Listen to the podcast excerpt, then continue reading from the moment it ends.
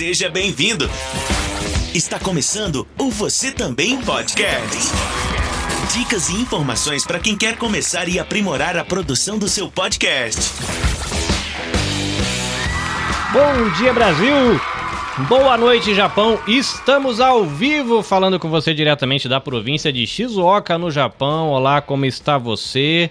Espero que bem. Está começando aqui mais um episódio do Você Também Podcast, esse espacinho onde a gente conversa aqui sobre produção de podcasts. A gente conversa também sobre produção de conteúdo, isso é muito massa.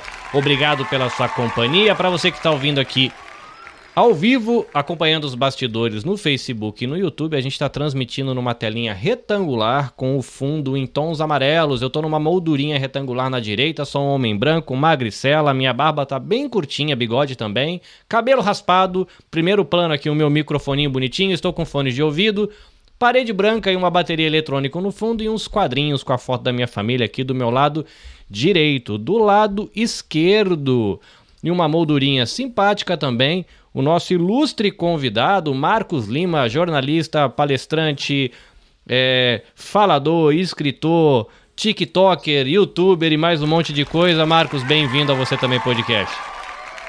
Obrigado, Carlinhos, que apresentação bacana. Eu agradeço pelo carinho, pelo convite. Foi muito legal essas possibilidades que a internet nos dá, né? Falar para o Japão, né? É, aí é de noite.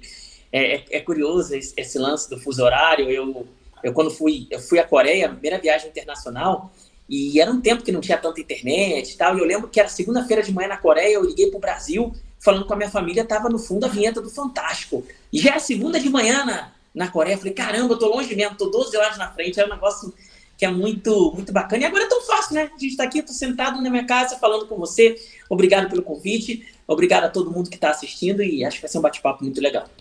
É, eu tenho um interesse, né, um carinho aí pela temática de, de inclusão, tô dando os meus primeiros passinhos na questão de acessibilidade também, na questão do conteúdo, né, como tornar o meu conteúdo digital mais acessível. Tem até o costumo costumo consumir muito conteúdo do pessoal do Web para Todos, né? Que fala muito, faz eventos, faz palestra, e eu tô ah, lá. Isso é muito bom.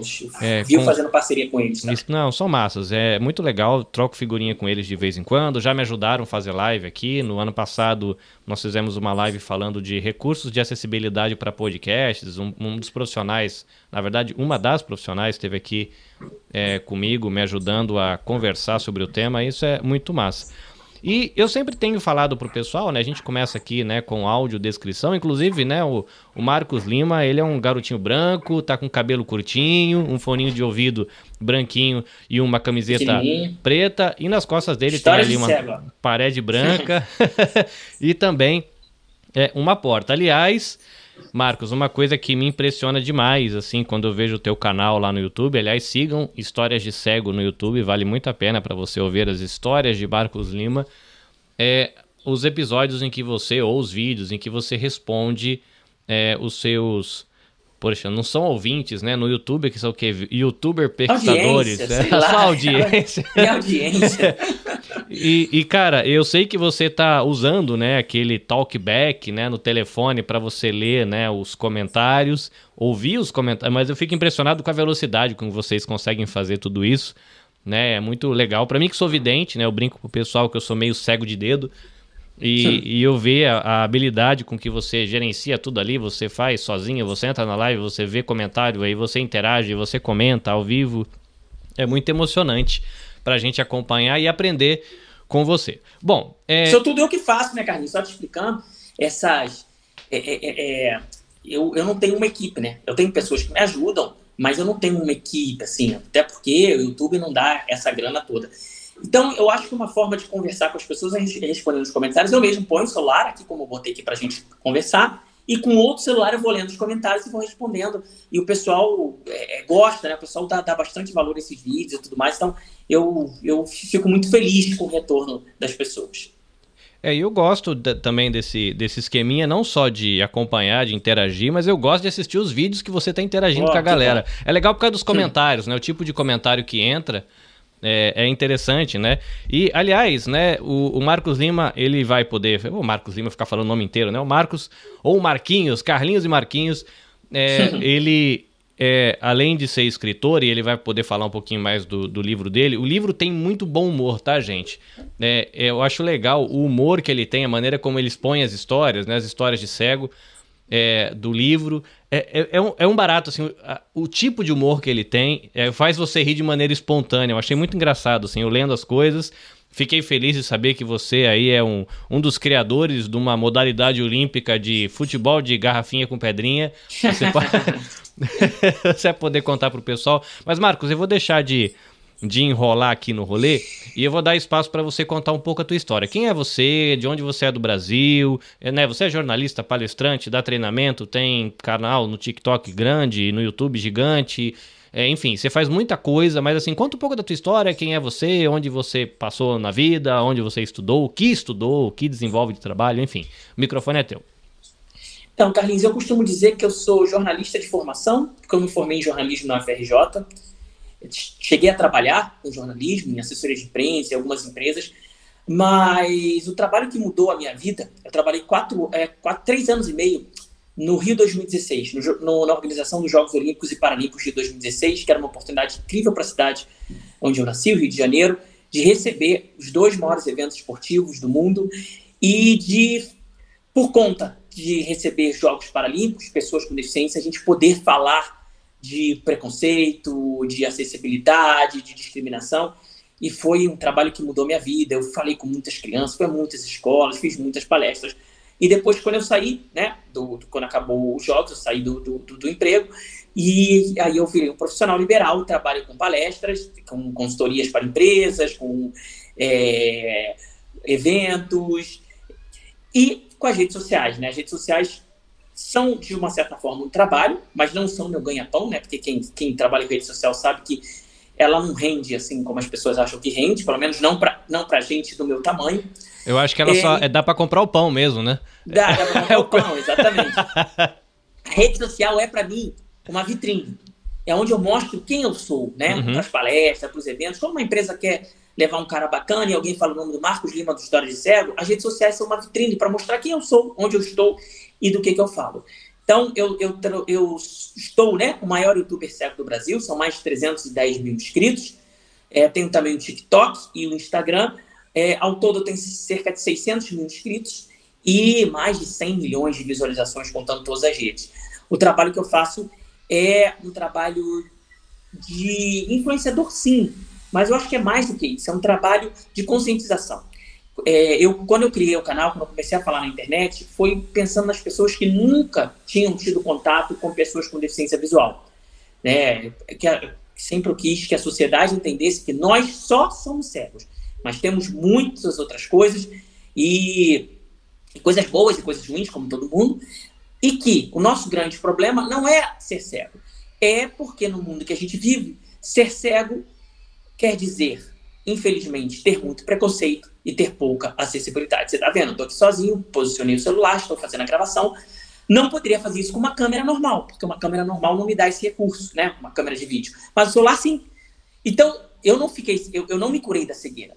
Mas como eu tenho um aparelho mais acessível que uma câmera de vídeo, por exemplo, eu consigo fazer algo sozinho que eu não conseguia. Então, nossa luta é essa, Carlinhos. A, a minha luta no canal, além, de, claro, de sobreviver, é, é levar para as pessoas a mensagem de que a gente precisa de menos preconceito e de mais acessibilidade. Marcos, uma coisa que, que impressiona, né? Por exemplo, eu sou, tenho 44 anos, eu tenho pouco tempo aí que estou nessa jornada de produtor de conteúdo, ainda sou um canal nanico, né? Perto da sua jornada, são estou nos meus primeiros passos, sonhando com os meus primeiros mil contatos no Instagram, né? Tô chegando agora perto dos 600 pessoas no, no YouTube e tô feliz porque falar tá crescendo, né? A nossa comunidade aqui do Japão e isso é muito legal.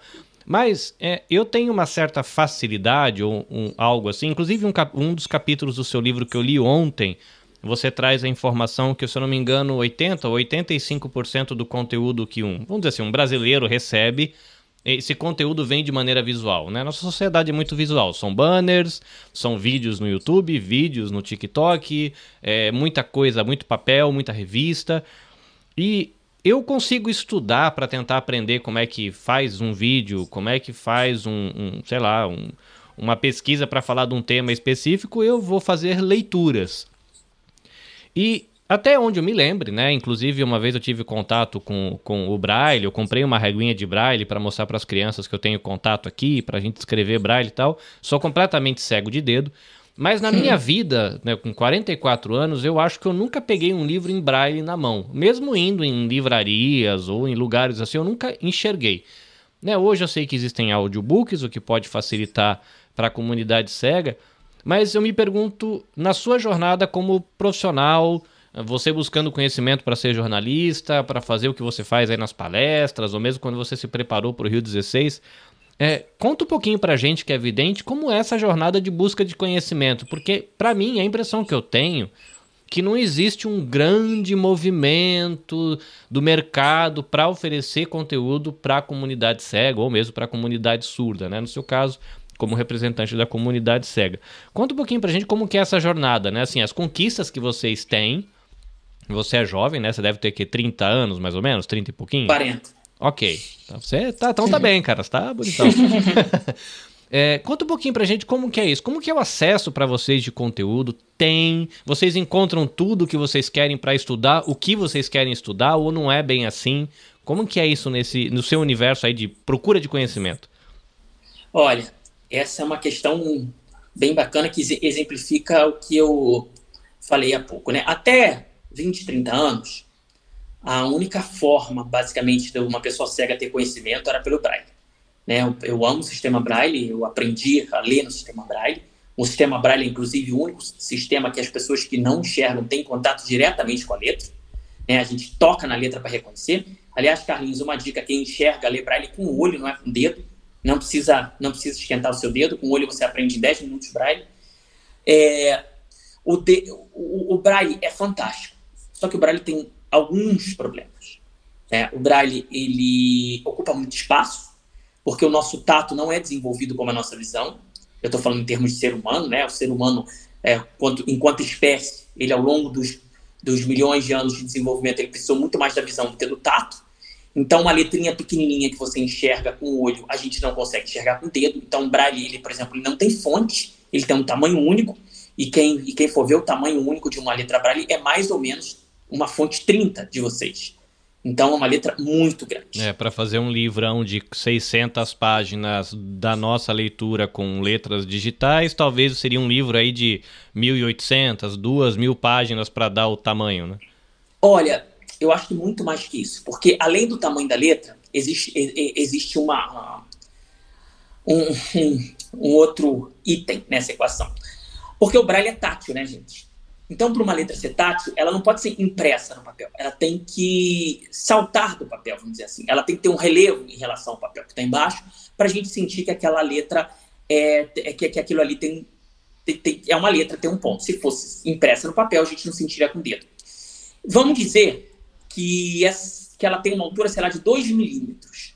Né? 2 milímetros é bem pouquinho, talvez seja até mais, mas eu não sei. Vamos ver, 2 milímetros. Uhum. Se cada página tem 2 milímetros, se você pensar em, em 20 páginas, já são 40 milímetros, né? 4 centímetros. Caramba, é verdade. Em 100 páginas, são 200 milímetros. São, são 20 centímetros de altura da página só para aquela letrinha. Então, isso, quando você multiplica, isso vai ficando livros enormes. É, por exemplo, a coleção do Harry Potter, segundo me disseram, né? Eu, eu, nunca vi, mas eu ocupo uma estante inteira de uma biblioteca em Braille, né? E eu acredito, porque os livros são gigantes. Então, o Braille, Carlinhos, ele é maravilhoso para você ler os primeiros livros, para você se alfabetizar. Ele é essencial. Mas chega um determinado momento que o Braille não dá conta mais daquilo que você precisa. Porque você imagina, né? É, se tempo é dinheiro, espaço é dinheiro também. Imagina a gente está com um concurso com todos os livros em braille. A gente vai. É, na, a minha casa não cabe. Não é só questão de que é, é caro uhum. e não tem. Mesmo que tivesse, na minha casa não cabe, eu não tenho como armazenar todos os livros assim. Então, o, o que foi se criando, na época que eu era criança, né, adolescente, a gente ouvia muito livro em audiolivro, né? No caso, as pessoas gravavam leitura em fitas, cassetes. Depois começaram os CDs e tudo mais. E agora, e agora né, de um tempo para cá, os livros digitais formato EPUB, PDF, que a gente lê pelo computador, pelos Kindles e tudo mais. E sim, smartphones são as coisas mais acessíveis que nós já tivemos na vida. Smartphone dá à pessoa cega uma possibilidade enorme de acesso a conteúdo é, é, é, de forma independente, né? Eu mexo no WhatsApp sozinho, eu mexo no YouTube sozinho, eu posto vídeo sozinho, uhum. eu gravo sozinho, eu mexo no Instagram, o Instagram é uma porcaria de acessibilidade, mas dá pra mexer, fazer algumas coisas. É legal você falar isso, porque a gente que é vidente não faz ideia desse. Inclusive, a gente vai entrar nessa questão. Eu vou perguntar como é que é né, a, sua inter... a sua interação com o Facebook, com o TikTok, com o YouTube, o que, que é mais fácil, o que, que é mais difícil, porque a gente não faz ideia. Mas é interessante você falar isso, né? De, dessa dificuldade. É, e eu fico imaginando como tá muito mais fácil para você, que é um cara que tem habilidades digitais, do que era talvez aí para alguém da idade dos seus pais ou dos seus avós, né? Imagina a limitação que eles tinham para as limitações que e os avanços que a, a nossa geração já pode ter é, em relação à questão do conteúdo, né? É, o conteúdo, a partir do momento que a internet passou a ter um conteúdo amplo, beneficiou a todo mundo, mas a nós cegos eu acho que ainda mais, porque é, hoje você tem acesso a quase qualquer, qualquer tipo de conteúdo.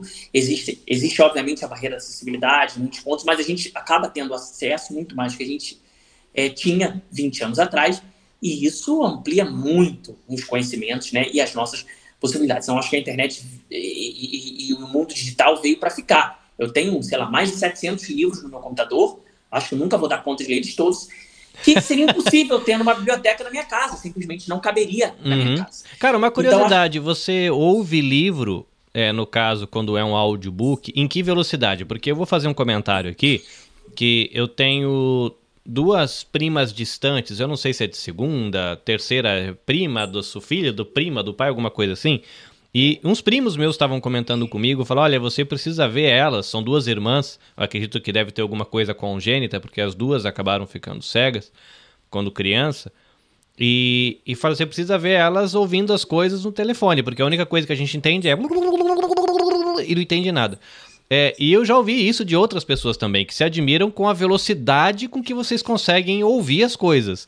É, a minha pergunta é, quando você pega para ouvir um podcast ou um e-book, que velocidade você coloca, cara? 4, 5, 7, 8? Qual...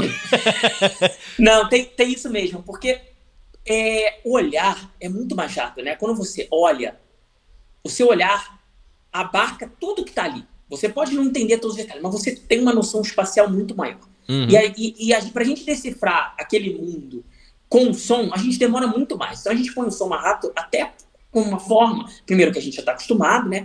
Mas até também como uma forma da, da, da, gente mapear aquela superfície de um modo mais rápido. Eu, eu, sempre dou um exemplo, por exemplo, uma planilha de Excel. Né? Uhum. Vamos dizer, você, o olhar de vocês é como quando vocês dão uma olhada numa planilha e vocês abarcam todas as colunas. Claro, vocês não gravam o que, que tem em todas as colunas, mas vocês têm uma noção espacial. A gente é como se a gente lesse coluna por coluna. Né? A gente só tem, só está lendo, a gente só está tocando, a gente só está tendo contato com aquilo que o celular está lendo com aquilo que a gente está tocando. Então demora muito mais para a gente é, é, é, ter noção de um conteúdo de uma tela de celular, por exemplo, por mais acessível que seja. Então, essa é uma das razões também pelas quais a gente põe uma velocidade rápida. Audiobook, eu quase não, não, não consumo audiobook. Na verdade, eu consumo, já consumi muito pouco. O que eu consumo são livros né, em PDF, em uhum. que, que são lidos com a voz robotizada do telefone celular ou do computador. Né? É uma voz, não é uma voz humana, não foi uma gravação humana. São livros normais que eu ponho o computador ou o celular para ler. Então, a, a, percepção de vocês de que é difícil entender não é só da velocidade, é, é, é também em função da voz é, sintetizada, que vocês não estão acostumados. Perde Mas um nós pouco a entonação, né? É, perde, fica uma voz meio robotizada. É uma voz, a gente já está totalmente acostumado, a gente não para para pensar nisso, mas quem não está acostumado, primeiro tem, tem um pouco de dificuldade. Mas assim, é, é, é, as pessoas com quem eu convivo, com o tempo, elas entendem o celular, né? Sem sem estarem prestando atenção. É, come, come, começa a entender. É, é, ah, tá, tipo, as informações que estão no celular, mesmo na velocidade rápida. Então é só aquela primeira impressão uhum. de, de quem não está acostumado. No caso do consumo aí do conteúdo em livro, é, o Talkback ele reconhece, por exemplo, você comprar um livro no Kindle, ou você tem que comprar um, um, livro em PDF, ou ele reconhece, sei lá, de repente um aplicativo no tablet é, em EPUB. Como é que é, é essa questão mais técnica, assim? O que, que ele consegue enxergar na questão do livro? Olha, eu uso especificamente o VoiceOver, é, que é do da Apple, né? Eu tenho um iPhone. Okay. Não porque eu amo e marca, mas é porque foi o celular mais acessível. Como eu trabalho com acessibilidade, eu trabalho com isso, eu preciso de um celular muito acessível. O Talkback é o da Samsung, as pessoas uhum. gostam, mas existem várias lacunas. Então, eu estou pontuando isso porque eu não sei responder do Talkback, porque eu não, não sou usuário. O VoiceOver, ele dá acesso a diversos tipos de leitores de, de, de, de livros, uhum. né? É, alguns são pagos, outros não. Kindle, por exemplo, é, outros, é, é outros é, aplicativos também. E aí depende da, da, preferência de cada um. Na verdade, o que é bacana na internet é isso, né? É que a gente tem diversas formas de consumir conteúdo e aí cada um vai com o que mais se adapta. E, e sim, ele dá uma boa conta de acessibilidade, sim. Agora entrando aí na, na questão de, de, redes sociais, né? Você tem a questão aí tanto de ser um consumidor de redes sociais, é, como ser um produtor para redes sociais. É, compartilha um pouquinho pra gente qual é a tua perspectiva aí, qual é a tua experiência, né? Eu acho que talvez essa é a palavra melhor. Como é a tua experiência nessas redes sociais que a gente conhece mais, né? YouTube, é, Facebook é muito usado ainda, mas não se fala muito. O TikTok, eu sei que você também tem muito trabalho no TikTok. Como é a tua experiência de consumo dessas plataformas? E como é a tua experiência de produção nas plataformas? Quais são legais para consumir, para produzir? Quais são muito ruins? Você já citou que o Instagram complica um pouco o rolê. É, conta um pouquinho para a gente como é essa experiência de consumo e de, de, de, produção, né? Quais são as suas, sei lá, de repente suas alternativas ou é, suas possibilidades, quais são os seus desafios nessa hora de consumir e produzir? Olha, eu não consumo tanto a rede social, por incrível que pareça. Eu antigamente consumia bastante Facebook, lia os posts das outras pessoas, agora eu não, eu não tenho mexido mais no Facebook, muito pouco. Então, de consumir mesmo, eu consumo YouTube. Uhum. Né? YouTube, eu, eu, eu ponho uma playlist bacana, espelho na minha televisão, fico aqui como companhia é, é o dia inteiro, né? Enquanto eu trabalho, enquanto eu faço minhas coisas. YouTube, além disso, para mim, é a rede social é, mais acessível. É, tanto que é a rede social que eu consigo postar os meus conteúdos com mais autonomia e independência sem precisar de ninguém. Existem uns detalhes ou outros que, que a gente não consegue, né? Por exemplo, uma capinha, eu não consigo fazer uma capinha bacana, então vai a capinha que o YouTube, que o YouTube escolhe, às vezes não fica a melhor capinha, isso prejudica a audiência também, mas, enfim, é, é, é, é o que temos. Eu prefiro gravar sozinho, fazer as coisas dentro do possível e ter o conteúdo do que ficar esperando o mundo perfeito e produzir menos conteúdo. Aquilo do, do ótimo ser inimigo do bom. Agora, Instagram, TikTok, eu só tenho porque eu preciso deles para trabalhar. Eu não consumo, eu não gosto. É, eu acho pouco acessível, não, não me emociono com nada. É, mas eu acho uma ferramenta muito importante para produzir conteúdo, que é ali que as pessoas estão. Só que eles são muito complicados de, de, de, de postar, né? É, o Instagram, eu fiz até um vídeo semana passada, agora quando eu entro no meu perfil para ter acesso às minhas postagens, ele aparece umas dicas de colaboradores, com, que parece uma coisa bacana, colaboradores é, é, influenciadores que são mais ou menos do mesmo tamanho que eu, falam com temáticas de temáticas parecidas, é bacana, assim. O problema é que eu não consigo sair daquela página para ir para a página das minhas fotos, né? Para eu, eu, poder responder os comentários das pessoas. Hum. Então é muito chato. É, mas o Instagram é por onde eu recebo 90% dos meus contatos de trabalho, é pelo Instagram. Então o Instagram é super necessário. Eu só não, eu só não fico eu não consumo, eu não fico rolando a tela para ler as postagens das outras pessoas. Uhum. E não necessariamente porque eu sou cego, porque tem outras pessoas cegas que consomem. Eu não, não gosto. TikTok é a mesma coisa. É, eu, eu, posto muita coisa, mas eu não consumo nada. Eu, a falta de acessibilidade é bem, bem chata. Tanto que às vezes as pessoas que enxergam pensam até que a gente está de má vontade para fazer as coisas, mas é, é, que, é, que, é tão chato, demora tanto. E tem uns defeitos que a gente não sabe como explicar, além, sabe? E que atrasam a gente. Às vezes é uma coisa que vocês fazem dois segundos e que a gente demora 20 minutos. A gente pode até conseguir fazer. E a falta de acessibilidade não necessariamente ela nos impede de fazer. Ela às vezes nos dificulta fazer tanto que a gente, ah, não, cara, não vou focar 20 minutos nisso. E aí você vai fazer outra coisa. É, eu tenho dois amigos, né? Um amigo e uma amiga. Um é o Jean. Beijo pro Jean, se ele estiver ouvindo este episódio. Acho que provavelmente não, esse horário deve estar trabalhando já. Mas caso ele ouça depois, Jean, beijo para você. E tem também a Dini Chan, que ela é, é, uma jovem cega e ela é podcaster, né, do podcast Desafio. Falam de animes e mangás, essas Legal. coisas. Inclusive eu brinco que ela é uma menina que deve ter nascido com sete cérebros. Eu imagino que também isso é algo parecido com o que você deve ter de experiência, Porque, mano, eu não sei como cabe tanta informação na cabeça daquela guria. É um negócio, assim, absurdamente é, doido, porque eu conheço outros podcasters aqui no Japão, como a galera, por exemplo, do Otaku no Kisaten, que, claro, tudo otaku, tudo viciado em musiquinha de anime, robozinho, bonequinho, essas coisas, tudo. Só que assim, quando eles vão fazer uma. Ah, a gente vai falar da temporada de primavera, dos animes que saíram nessa temporada, o que, que tem de novidade, o que, que o pessoal do Brasil pode esperar, o que, que tá no cinema. Mas essa galera vai pro, pro Google, entendeu? Ela vai lá pesquisar, vai olhar. E a Dini Chan traz tudo de cabeça, cara. Não sei como é que ela faz isso. Ela deve ter uma conexão direta, hiperlink com alguma rede de internet, eu não sei, mas é impressionante. Mas eles. Carlinhos, não, deixa eu só comentar. Diga cara. aí, cara. Olha, olha que, que engraçado você falou isso. A gente tem uma memória grande, eu acho. É porque, assim, nada é automático, tá, Carlinhos? O pessoal fala assim, ah, porque os cegos, quando não enxergam, eles ouvem melhor. Não é que a gente ouve melhor, é que a gente precisa mais da audição. E não é que a gente tem uma memória melhor, a gente só precisa mais da memória. É, eu sempre brinco que, que, vê é, consome muito, né? Ou seja, uma parte do cérebro grande de vocês é quando tem coisas visuais, que, que a gente não precisa ocupar. Né? Vocês têm é, é, é rostos. Você tem, a, você tem o HD, uma parte do HD Sim. sobrando. Né? é, não, o HD de vocês é muito preenchido com foto, vídeo, isso pesa muito, né? O nosso, o nosso HD é muito com informação, né? E, então, tam, então também, também a, a, a, gente é facilitada, porque a nossa informação é muito texto e tal. Mas assim, isso é uma coisa também que a tecnologia nos prejudicou pra caramba, né? Acho que a única coisa ruim da tecnologia. 20 anos atrás, eu sabia o telefone de todo mundo. Agora eu sei dois telefones no máximo né? Porque tá tudo no celular, você não sabe mais telefone de ninguém. Cara, não então, sei é... o telefone da minha esposa, ela fica maluca então, com isso, porque é o mesmo número faz anos e anos e eu não consigo decorar o telefone então, dela. É, é, é isso, é isso. E isso, quando eu, quando eu falar, ah, não é que a gente tem a memória melhor, é que a gente precisa. É exatamente isso. Enquanto, quando, enquanto a gente precisou gravar os números de telefone, e vocês tinham anotado, ou vocês tinham no, no, na, nos primeiros celulares, a gente tinha na cabeça, nossa, os cegos sabem todos os números de telefone. É porque a gente precisava. Agora que a gente não precisa mais, a gente não sabe. Então não é que, caramba, como a gente é, é, é, é tem uma memória. Não, a gente usa aquilo que a gente precisa. E acaba sendo recurso.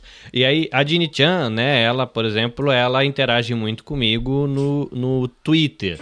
Ela prefere o Twitter porque ela fala, bom, 98% do conteúdo do Twitter é texto, é um, twi é um vamos dizer assim, é uma rede social que eu consigo aproveitar Sim. 100% do conteúdo. O Jean também, ele tem a conta no Instagram, mas ele fala, cara, o Instagram é visual, né? É uma rede social pensada para ser Sim. visual. Então a pessoa coloca uma foto de uma cena linda e escreve duas palavras. Foi ótimo. Foi ótimo. É, mas mesmo que. Não, mas então, é isso, Carlinhos. A gente cobra acessibilidade no Instagram.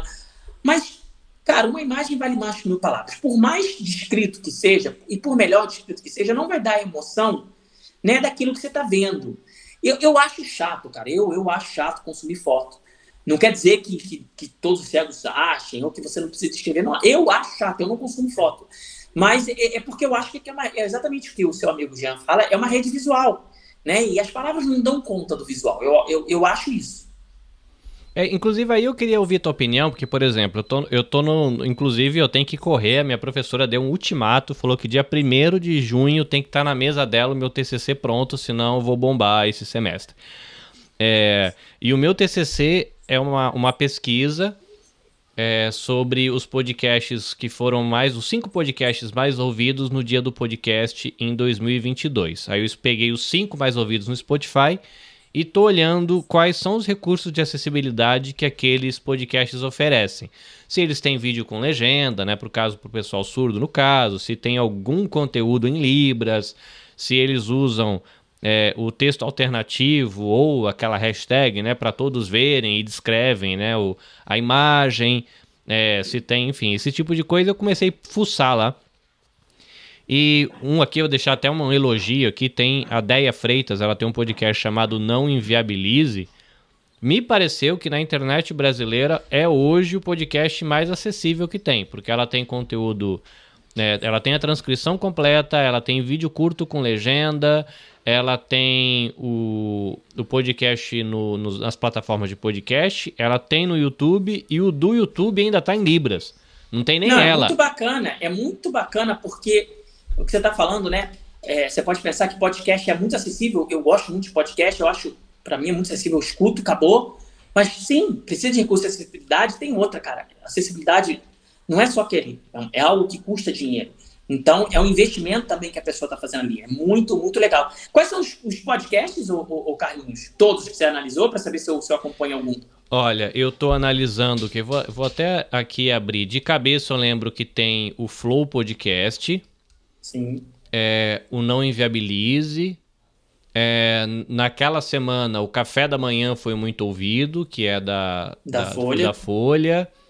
Uh, tem um que eu acho que é Psicologia na Prática. E tem mais um. Eu não lembro qual é o outro. Mas de todos que eu analisei, me pareceu assim, um que está fazendo um trabalho muito legal é a Deia Freitas, que dá para perceber assim que, que, tem a Fica questão, a inclusive que quando, por exemplo, eu fiz leituras lá no, no site do Web para Todos, e eles têm lá uma parte do site orientando como é que você faz um site acessível para pessoas com baixa visão. Aí tem a questão do contraste, quais são os tipos de cores ideais para você pensar a logo, o site, para ficar mais fácil para quem tem. Poxa, eu esqueci a expressão. A pessoa que não, defi, não, de, é, não percebe as cores corretamente, que mistura as cores. Eu esqueci como é que fala isso. Mas, é, e aí tem, eu percebi que a Deia Freitas tem assim, o site é com cores muito chocantes, o logotipo é extremamente básico, só com duas cores, com muito contraste. Tudo isso é pensado. Mas eu percebi que nem todas as postagens dela, por exemplo, no Instagram, elas estão com essa hashtag né, do para todos verem ou usam o texto alternativo. Algumas sim, muitas não. E eu fiquei me perguntando, né, se, né, deveria perguntar para ela, seria talvez o mais ideal, né, se um dia eu tiver acesso. Mas uma curiosidade que me ficou, e aí eu faço para você como produtor e consumidor, Será que é, a, a, equipe não tem feito esse movimento ou esse investimento de tempo de descrever tudo justamente por conhecer a comunidade e perceber que a galera não curte? Ah, aqui do lifestyle, não, inclusive abraço, beijo. É, daltônico, daltônico, as pessoas né, que misturam as cores na hora de enxergar, não, veem corretamente ou enxergam em preto e branco. Se não me engano, tem um amigo meu que enxerga em preto e branco. É, e o que, que você acha? Você acha que para nós produtores de podcast, é um pouco da minha curiosidade aqui no episódio.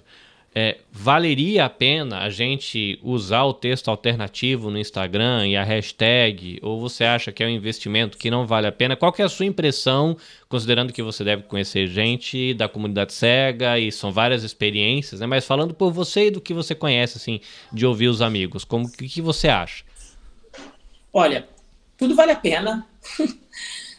Tudo de acessibilidade que você puder fazer vale a pena. É, mas tem um tipo de acessibilidade que foge ao nosso controle, vamos dizer assim, que é uma acessibilidade que envolve outros profissionais. E, e quando a gente cobra né, acessibilidade no Instagram, por exemplo, não dá para a gente cobrar da mesma forma de uma organização gigantesca, ou de alguém tem uma equipe, com a maioria das pessoas que produz elas, elas sozinhas. Né? As pessoas até falam para mim, pô, mas você não fala muito de acessibilidade no Instagram, mas você Tipo, eu, eu, eu como produtor de conteúdo, eu sei que é, que é difícil você botar acessibilidade. Eu trabalho sozinho, eu não tenho condições de pagar um profissional de Libras uhum. para fazer Libras a cada vídeo. Aliás, nenhum vídeo, só quando são vídeos que, que, que tem uma verba. E aí falta acessibilidade. As pessoas vão lá no canal e falam assim, pô, o cara é cego e falta isso falta, porque é caro. Né? Existe um profissional para fazer. É, então, eu faço a acessibilidade que eu posso, e acredito que as pessoas também façam, e a acessibilidade que elas podem, e, mas respondendo a sua pergunta, nesse caso, né, eu acho que se a pessoa tem um dos podcasts mais ouvidos no Brasil, provavelmente ela tem uma equipe. E aí sim, aí eu acho que essas pessoas que têm uma equipe, que têm uma renda é, de, de, uma forma mais consistente, elas precisam cuidar da acessibilidade sim. Que a acessibilidade não é só para pessoas com deficiência, né? Às uhum. vezes você lê uma legenda, é, você está num lugar que você não pode botar som, mas você quer acompanhar aquele conteúdo. Você não tem nenhuma deficiência, você quer acompanhar aquele conteúdo, só que você não pode ouvir. É, por, por, seja por qual motivo for, você está no transporte público e está sem fone, é, por exemplo, aí no Japão, eu sei que, que é considerado é, falta de educação você ouvir hum. qualquer coisa em transporte público. Exato. Então, então é, é, é acessibilidade não é só para pessoas com deficiência. Eu acho que a gente precisa cobrar, e principalmente de quem tem recursos para fazer acessibilidade. É, eu não acho que a pessoa não põe porque as pessoas cegas não consomem. Pelo contrário, tem muita gente cega que adora o Instagram, que gosta do Instagram. Eu acho que as pessoas não põem porque não, não foram conscientizadas que de que, de que aquilo é necessário. Mas você me perguntou, põe texto alternativo, põe é, é, descrição da imagem, acho que pode botar, porque é uma coisa que não depende de outros profissionais, é uma coisa que depende de você fazer. Ah, mas eu não faço uma descrição perfeita. Beleza, descreve o que você sabe. A foto é sua, você que está botando.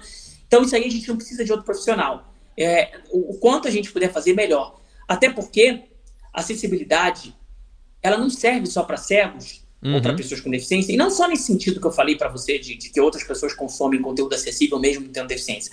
A acessibilidade, ela serve para chamar a atenção da comunidade como um todo, que existem pessoas que precisam daquilo. Se uma pessoa vai no Instagram, uma pessoa que não tem nenhuma deficiência, e de cada 10 postagens que ela vê, 8 tem descrição da imagem, Gera a probabilidade de ela entrar mesma nessa, fazer né? a descrição uhum. da imagem é muito maior do que se ela vê uma ou duas, né? Então é isso, gera, caramba, tem gente que precisa desse conteúdo. Isso gera um tipo de empatia que é muito bacana. É, uma coisa que eu adotei, né, porque realmente isso que você fala, assim, da questão do recurso disponível para você fazer as coisas, é um desafio, né? Eu sou um microempreendedor individual trabalhando no formato freelancer, entendeu? Sim, exatamente. Eu tenho, eu tenho um trabalho formal e quando, quando entra um pedido, assim, eu tenho o meu produto é, original, Carlinhos, que eu faço como vitrine do meu trabalho, e eventualmente entra um freelancer que aí você compra o um microfoninho, Sim. compra o um fininho, faz o upgrade no PC a e a gente é, vai indo. Isso. Vai é, indo. e eu falei, bom, o que, que eu posso fazer? Aí eu adotei o primeiro mais fácil né? Foi uma orientação, uma dica que eu recebi, se não me engano, também de, um, de uma voluntária ou de uma profissional lá do Web para Todos. Começa com a, com a, descrição da imagem. Um negócio simples, você não vai precisar gastar dinheiro, você pode usar a hashtag lá para todos verem e coloca. Inclusive, ela me deu a dica assim: eu falei, olha, nem, nem esconde a descrição no Instagram. Isso, é. Não se precisa, você, se você colocar lá dentro do texto alternativo, é legal. Só as pessoas cegas vão ver. Exato. Ela falou, coloca fora, porque aí você vai publicar, as pessoas vão olhar isso. E aí eu comecei a colocar fora, para todos verem eu descrevo. Deve ficar uma descrição às vezes meio, meio manca, mas fica lá. Aí no, no, no Twitter, como tem a limitação do textinho que é pequeno, o Twitter dá mil letras no texto alternativo. Aí eu coloco a descrição no texto alternativo para os meus amigos cegos poder ter acesso ao conteúdo que eu coloco. Quando eu coloco, às vezes, a mesma foto no Instagram, vai no corpo né, da descrição ali o, a descrição da imagem e no Twitter eu coloco no texto alternativo. Eu falei, bom, e agora? O que, que eu posso fazer? De dar um passinho a mais. Aí eu adotei a audiodescrição no início dos meus podcasts. O que. Bacana, eu vi que você fez. É, para muita gente, fala. Inclusive, te, é, o Jean uma vez comentou comigo, falou: olha, Carlinhos, quando tem, eu acho super legal. Quando não tem, na maioria das vezes eu não reclamo da ausência, porque o conteúdo que eu fui buscar não era saber qual era a cara do apresentador, eu queria saber do que ele está falando. Mas né, eu adotei e, e eu dei pelo menos assim, dentro da minha bolinha, né, um grupinho pequeno, é, as pessoas já me reconhecem como o cara que está fazendo audiodescrição. Então, essa questão que você fala, né, de gerar esse, vou lá, chamar de incômodo social, ou desse incentivo ah, social. Ah, vontade social, isso, incentivo social, acho que é. É, é, tá funcionando. Aí eu falei, bom, vamos lá, o que, que dá para mim dar um passinho a mais? Aí eu mandei um e-mail para uma uma amiga minha que ela é professora e intérprete de Libras, só que ela é profissional, formada, ela dá aula para alunos tal. Eu falei, olha, quanto custa para você fazer esse serviço para mim? Ela passou o valor, falou, olha, eu sou uma profissional do ramo, vivo disso, o meu valor para mim parar para fazer alguma coisa para você é esse. Eu falei, vixe, é, eu, não, eu, não dou conta de fazer isso. Inscrição. Eu, eu sei que é caro, e, e, e mesmo sendo caro, eu vou, eu vou, ser muito sincero, às vezes eu tenho. O, o tempo que eu vou passar fazendo aquilo não compensa o que eu vou ganhar. E é caro. É caro para quem paga e não é tanto para quem recebe. Então, a, a, a, a gente está tá nesse dilema, com certeza. Aí ela me indicou, ela falou assim: vamos encontrar o meio termo. Eu tenho alguns estudantes de confiança que já estão num nível que eles conseguem fazer um trabalho legal. Eu te indico você fecha com eles. Aí eu fechei com, com um dos estudantes. Eu falei: olha, querido, eu queria, o meu sonho seria botar um, um, um intérprete de Libras em todas as minhas lives o tempo todo, mas não tenho condição. Quanto você cobra para você fazer um Reels para mim em Libras? Aí ele passou lá o valorzinho, falou: olha, esse precinho camarada, para mim poder ter um cliente no Japão e para você fechar comigo. Você fecha comigo? Falo, eu fecho. Aí de tempos em tempos eu mando para ele, sei lá, eu, fil eu filmo eu indo comprar um docinho no Japão. Aí eu explico o que é aquele docinho em um minuto. Aí eu vou lá e peço para ele fazer aquela interpretação de um minuto, monto meu vídeo e coloco no Instagram. Então hoje, quando a pessoa chega no meu Instagram, tem a descrição da imagem e de tempos em tempos tem um vidinho com o intérprete de Libras, o que acaba sendo só um, um sinal, uma gotinha no oceano, mas tá lá. Aí depois eu falei, poxa, eu queria dar um passinho a mais. O que será que dá para mim fazer dentro da minha limitação? Aí eu lancei um podcast que está muito pequenininho, ele ainda não está sendo cuidado com todo o carinho que ele merece, que chama Ouvidos Viajantes. Porque se você consome muito YouTube, né, e você falou que é a mídia que você hoje consome bastante, a gente tem a questão de ter muita gente mostrando o Japão, mas a maioria das pessoas, elas não tomam o cuidado de áudio descrever o lugar onde elas estão. Fala, ah, olha, sim. gente. Porque a imagem vale tudo, né? Que bonito! E aí sim, passa sim. o telefone da direita para a esquerda, mostrou aquela coisa bonita, eu fico imaginando os meus eu amigos. Eu consumo muito conteúdo de viagem, é o conteúdo que eu mais gosto. É, aí eu fico imaginando os meus amigos cegos. Falei, cara, eles não vão entender nada. Eu falei, então eu vou criar um podcast que a minha proposta é eu aprender na marra a fazer audiodescrição, porque eu não sou um profissional formado da área, eu não sei exatamente o que precisa fazer. Mas eu vou pegando as dicas com os meus amigos que estão ouvindo e vou fazendo. E a ideia é essa, tem poucos episódios produzidos, mas é eu ir pra rua e esse Japão que todo mundo vê no Instagram, eu quero áudio descrever esse Japão, como é uma lavanderia, como é um mercado, como é uma farmácia, como é um castelo aqui da minha cidade, como é o rio que eu tô, como é a flora do Sakura, eu descrevi isso recentemente. E aí Legal. são pequenos movimentos e, e, que eu acho que está tendo, assim, pelo menos as pessoas que estão pertinho de mim já está tendo um, um, impacto positivo. Ah, um dia seria bacana se a gente pudesse divulgar um vídeo desse lá no História Cego, o pessoal dá, um, dá uma. Dá, ver, né? Uma viagem áudio escrito. Acho tão bacana esse tipo de conteúdo. Olha, uma coisa que a gente pode fechar aqui, que eu tenho vontade de fazer e ainda não tive oportunidade, é, por exemplo, usar aquele recurso que tem aquela salinha né, no, no Twitter ou mesmo uma live no Instagram e eu saí com a galera conectada para fazer esse passeio. eu pensei de fazer no Twitter, porque o Twitter tem a opção de todo mundo se ouvir, né? E deixar a galera Sim. cega interagir, fazer a pergunta. Apesar que, não sei, né? Teria, tudo seria uma experiência. Mas fica Sim. aí, né? A, a, a proposta para o Histórias de Cego direcionar, dar algumas dicas, né? Você com a sua experiência profissional aí. E a gente marcar um dia e eu sair, a gente tá na primavera, verão, é um tempo legal pra gente caminhar. Ah, podemos gravar um vídeo sim. Eu, eu converso, você vai andando e eu vou te perguntando as coisas. Vamos, pô, acho que é uma. É, aí pode, você pode escolher, dá para ser, pode ser andar no centro da cidade aqui, ah, tem o Museu da Música. Pô. O Museu da Música acho que teria que ser em áudio, que acho que não pode filmar é. lá dentro. Não, é, vamos mudar para o centro da cidade, acho que acho bacana. Tem, o castelo, né? No centro da cidade de Hamamatsu tem o castelo também. Tem bastante som, né? Porque tem tem sons ambientes que são muito peculiares, talvez você vai, vão, vão conseguir perceber. A gente marca, então ah, então vamos marcar vamos, aí. Pô, legal, vamos marcar sim. Na Becast, histórias de cego dando rolê cego. no centro de Hamamatsu. Muito bem. Você vai sim, ser a história, sim. Cidade da Música. Palmas, que vai ser muito lindo isso. Agora, uma coisa que eu queria te ouvir também é, por exemplo, quando você fala aí da tua experiência com podcast, né? O meu público, ou pelo menos o público que ouve esse podcast especificamente, que é o Você Também Pode, são produtores de podcast, né? A ideia é eu posso produzir podcast, você também pode, a gente vai conversar com quem produz e tentar juntar um balde de dica para ajudar todo mundo.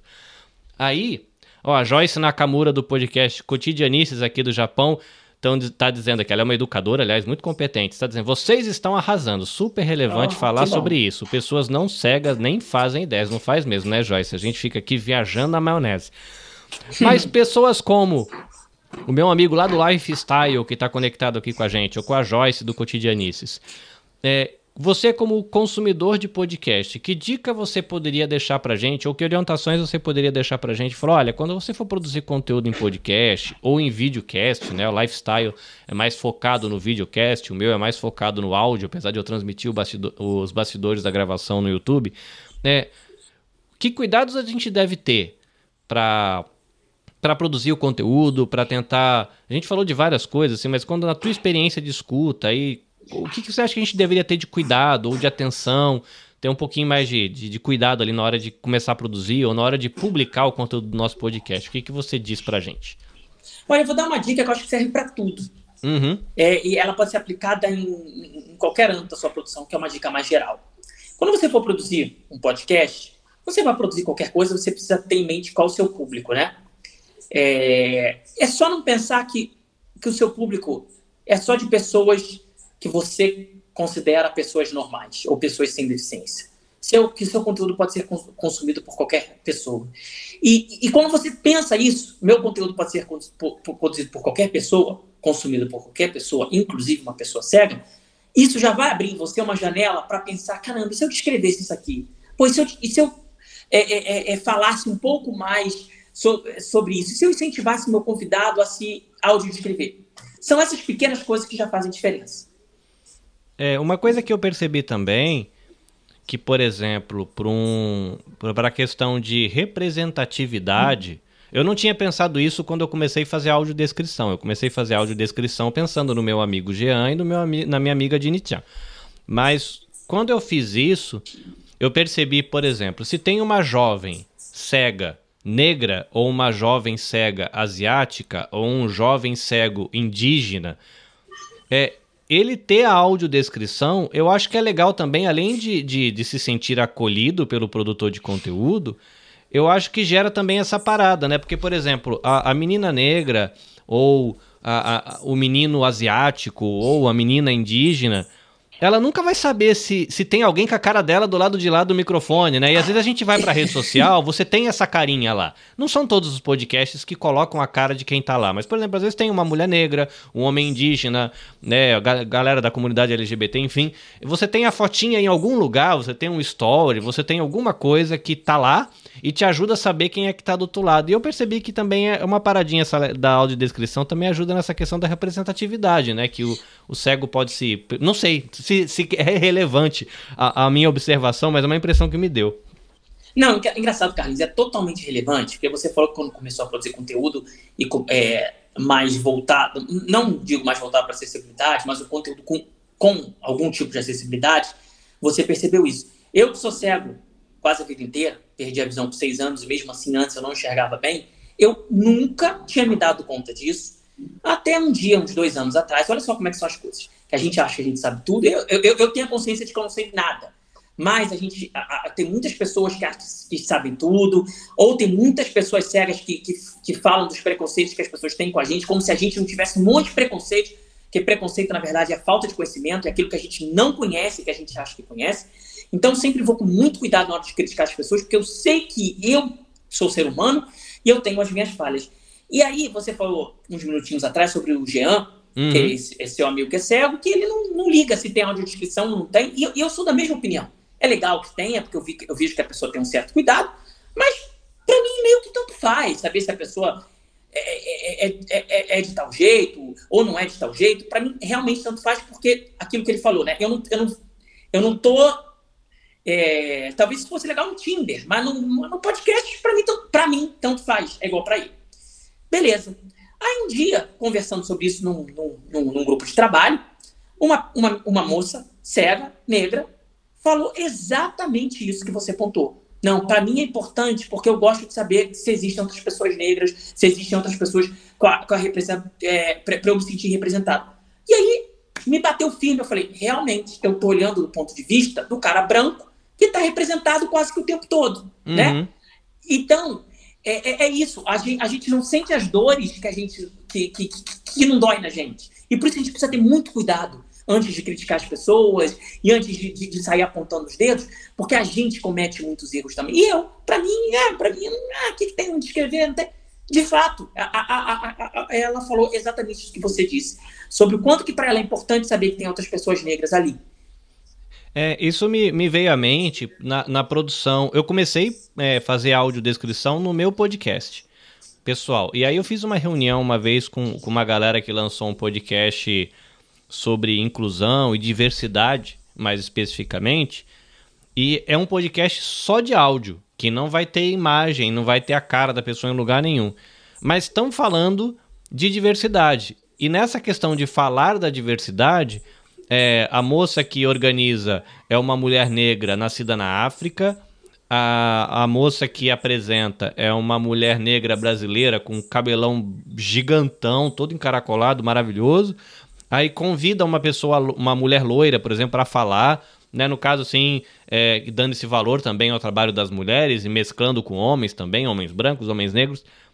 E aí eu sugeri para eles, falei, gente, se é só em áudio vocês estão falando de inclusão e diversidade, por que não, né, incluir a pessoa cega na audiodescrição, né, tornando o conteúdo de vocês mais acolhedor, mas ao mesmo tempo, por que não, já que é só áudio, as pessoas saberem que no áudio tem uma mulher indígena, ou tem um homem negro, ou tem alguém com cabelo black, ou tem alguém com carinha de coreano, não sei.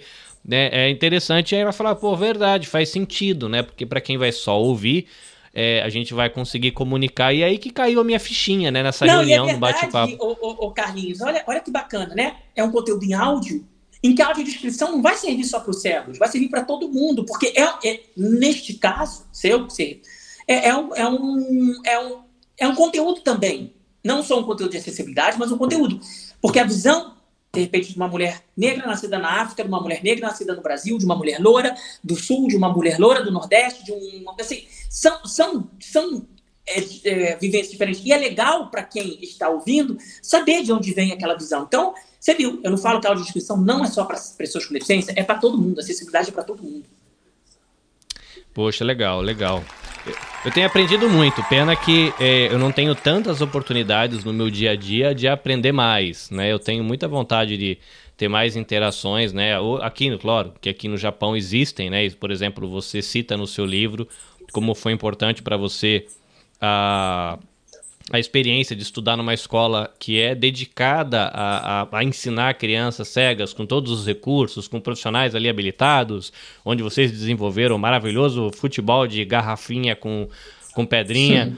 para ouvir. É isso, gente. Vai ver o livro, gente. Vai ler o livro, que é muito História legal. História de Cegos está em todas as livrarias, tem versão papel e, e tem em versão é, e-book também, acessível, e-book e tudo mais Comprem, comprem o um livro que, que inclusive, está sendo adotado pelo MEC nas escolas de segundo grau aqui do, do Brasil. Ah, que massa. Você, prof, você professor de segundo grau, ensino médio, é, peça para sua escola comprar. E em algumas prefeituras, como a Prefeitura de Belo Horizonte, também estão adotando o livro do História Cego. É sempre para o público adolescente, para você ver. É, é um livro que governos diferentes consideraram importante é, para as crianças. E você compra, ajuda não só o projeto, porque eu ganho muito pouco por cada livro vendido, mas ajuda a sociedade e a você, né? Porque é, é, é um livro bem fácil de ler, não é uma história autobiográfica, são episódios que não são interligados e, e são escritos por, por mim, não, não, é um ghostwriter, não contratei ninguém para fazer, eu mesmo estou escrevendo. Então, é, leiam, e é, acho, que, acho que é um livro bem, bem, bem leve, né, Carlinhos? Não, cara, você tem, tem um, um, um humor, assim, no, nos seus vídeos também você passa isso, mas de uma forma muito peculiar você consegue registrar esse seu bom humor. Eu não sei se é sarcasmo a palavra certa, mas você tem um, um, umas pimentinhas que você coloca que é muito legal, assim, o seu jeito é, é, um jeito muito legal de escrever, assim, é muito divertido ler o teu livro. Eu sou um cara da escrita, Carlinhos, eu, eu só gravo vídeo, cara, porque senão não, não sobreviveria. Então, assim, eu, eu, onde eu me sentia melhor, onde eu comecei, foi escrevendo, né? Tanto que o livro, são textos que vêm de um blog. O Histórias de Cego, antes de tudo, era um blog. Depois virou canal do YouTube, tudo mais. Eu gosto, acho importante vídeo, mas onde eu me sinto mais confortável é escrevendo. Cara, sua escrita é maravilhosa, até palminhas para você aqui, oh, oh, porque você manda super bem, assim, é muito agradável a leitura é, e é muito de explodir a cabeça pra gente. Eu tava lendo é, durante a semana alguns capítulos e eu passei, acho que logo nos primeiros capítulos que você vai falar de orelhão, e de Sim. como é a coisa mais comum dentro da comunidade cega você tá com a testa roxa porque você bateu no orelhão. E nunca me passou pela cabeça, porque Sim. aquele trambolho no meio do caminho é uma o coisa. O orelhão que... é menos, tem o capa cego que é pior ainda. Esse vou deixar pra galera. Gente, eu vou deixar na descrição do vídeo, na descrição do podcast, o link para você adquirir. Felizmente, a Amazon disponibilizou o e-book pra gente aqui no Japão, porque, Marcos, alguns livros, uh, o, não sei exatamente qual é o acordo da Amazon Brasil e da Amazon Japão, são duas empresas diferentes da mesma companhia, e às vezes o que está disponível no Brasil não está disponível pra gente aqui.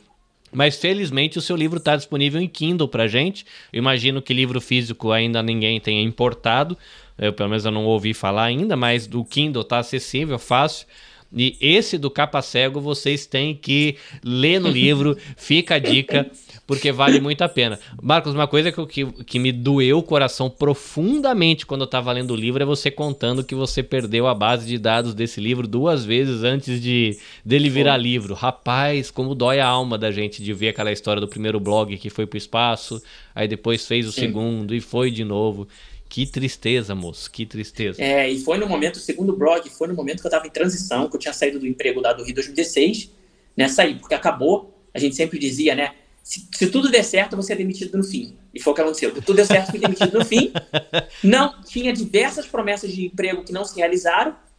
Né? Na época eu fiquei chateado, mas hoje eu agradeço muito a quem não me deu emprego, porque é, é me permitiu viver, é, ter que ir à luta, né? E falar, caramba, agora eu vou ter que ganhar dinheiro com esse negócio de palestra e tal. E nesse meio, o blog resolve morrer, cara. É a única coisa que eu tinha. O canal do YouTube, eu tinha 60 inscritos. Você fala que tem 600, eu tinha 60.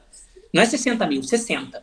Então ninguém viu os vídeos. É, é, é, eu nunca imaginei que o YouTube fosse me dar um real. Né? E, e, e aí, no meio disso tudo, o blog acaba. Caramba, é. É. Como, como, como, eu ouvi dizer uma vez, uma moça disse que a desgraça pouco é bobagem, né? Quando... Bobagem, exatamente. exatamente isso. Marcos, eu vou respeitar o que eu combinei com você, da gente ter um bate-papo aí de duração de uma hora. É, eu acredito Nossa, que já assim. Já passou o tempo, cara. Cara, passa demais, Foi. mano. Dá pra gente é. ficar aqui tomando café até de noitão. Pra mim, ou até a sua hora do almoço. Mas eu vou respeitar a tua agenda, porque eu imagino que você tem suas demandas. É, eu vou liberar aqui o microfone para você. A gente conversou um pouquinho sobre a tua experiência de produção, a tua experiência de consumo, um pouquinho da importância da questão da, é, da acessibilidade. Mas eu queria deixar um espaço para você agora abrir teu coração aí, é, fala aí com o teu público do Histórias de Cego, pega o público do Você Também Podcast para tu e diz aí uma mensagem, o que, que você acha que é relevante, você como palestrante, como escritor, é, diz aí, é hora de você influenciar a galerinha que ouve aqui Você Também Pode. Olha, muito legal esse, bate-papo, eu já dei inúmeras entrevistas, inclusive tem lá no canal do Histórias de Cego, Histórias de Cego em outros canais, Histórias de Cego na TV, já participei de inúmeros programas de TV, os principais aí que vocês podem pensar, e, e, e, eu sempre fico me perguntando, caramba, será que eu não fico repetindo as coisas que eu, que eu falo? Porque, claro, eu sou uma pessoa só, né? Eu, eu, eu não. É, eu tenho as minhas histórias, mas elas são ilimitadas ao que eu vivi. E, eu, e, e, hoje aqui eu conversei e falei coisas que talvez eu nunca tivesse falado, então foi muito, muito legal. Acho que, inclusive, para a galera do História Céu que está acostumada a me ouvir, vai ser um conteúdo diferente, vai ser um conteúdo com, com, com coisas que talvez eu nunca tenha falado. Então, que, que oportunidade legal. Você que não conhece História de Cego, né? Você pode me curtir, né? Seguir História de Cego no Instagram, no TikTok, no YouTube. Eu procuro, gente, responder a todo mundo que tem, que, que entra em contato comigo. É, seja no direct do Instagram, seja por e-mail. É, o e-mail é historiasdecego.gmail.com. A única coisa que eu não respondo é quando me mandam pesquisa com, com link. Assim, ah, responde essa pesquisa aí, manda um link aí, parece uma coisa tão fria, assim que, que quando eu respondo, a pessoa nunca me agradece. A única coisa que eu não respondo é tipo, o resto, o resto eu respondo tudo. Manda no direct, inclusive o contato do Carlinhos foi pelo direct no Instagram. Uhum. Eu também tenho um, um projeto é, que se chama De Cego para Cego, em que eu, eu converso. Aí não é um programa para o YouTube, é uma conversa particular, só eu e você, uhum. é, com pessoas cegas, pessoas que estão perdendo a visão ou familiares de pessoas que estão nessa situação. Então, uma conversa particular, é, o conteúdo fica só entre nós, para você falar sobre você, das suas dificuldades, dos seus desejos.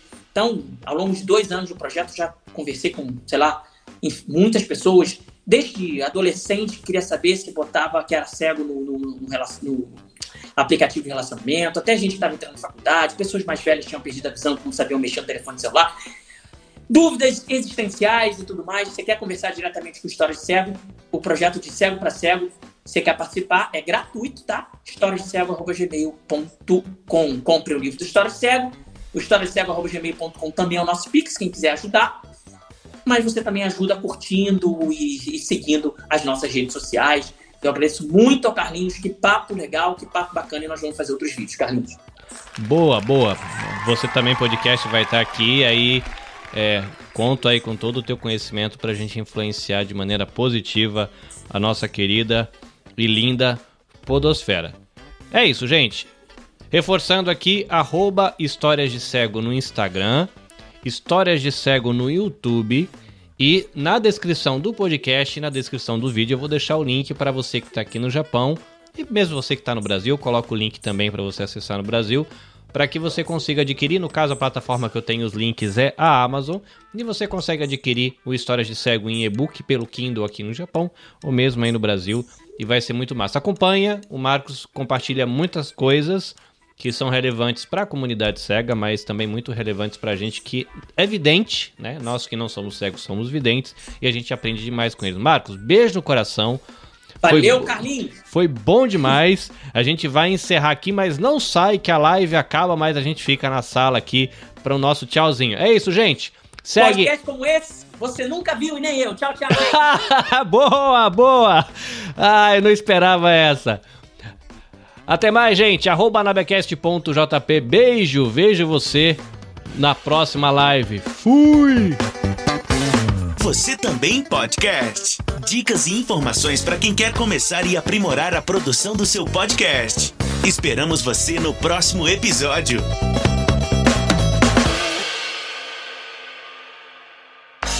Este episódio foi editado pelo Nabecast. Saiba mais em www.nabecast.jp. Nabecast, conectando pessoas, desenvolvendo amizades, construindo parcerias e compartilhando vida através de podcasts.